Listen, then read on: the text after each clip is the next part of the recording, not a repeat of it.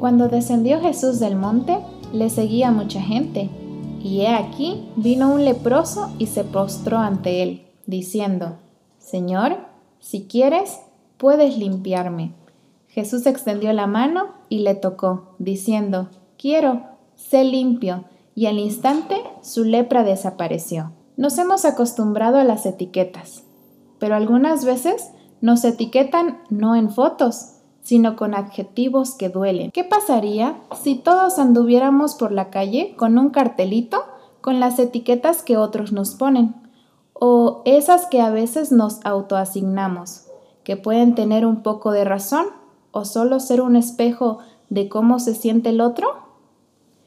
El hombre de nuestra historia llevaba una etiqueta antigua que no podía esconderse detrás de una pantalla o de un perfil estratégicamente pensado. Tenía que gritar inmundo, inmundo, por si alguien no se había actualizado. En el deseo de todas las gentes, leemos que ellos, los leprosos, no se atrevían a esperar que Jesús hiciese por ellos lo que nunca se había hecho por otro hombre. Sin embargo, hubo uno en cuyo corazón empezó a nacer la fe. Una mañana se animó a salir de su escondite. No sabemos si vistió sus mejores ropas, si se lavó la cara o se peinó.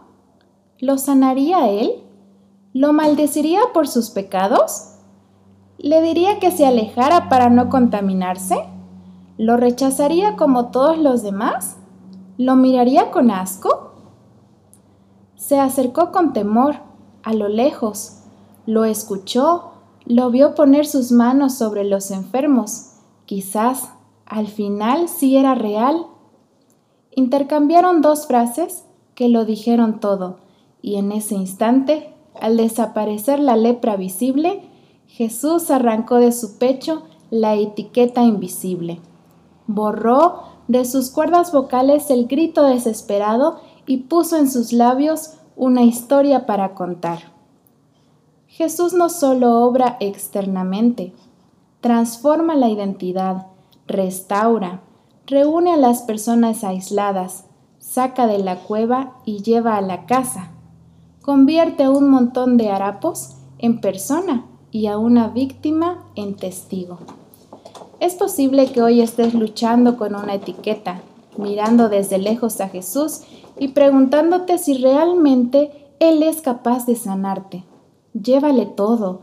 Deja que en tu corazón nazca la fe y permítale obrar un milagro en tu vida también. Está ahí con el icono de eliminar etiqueta, abierto, esperándote para hacer el clic.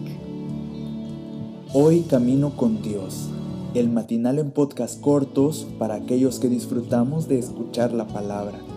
Que tengas un excelente día y no te olvides de compartir.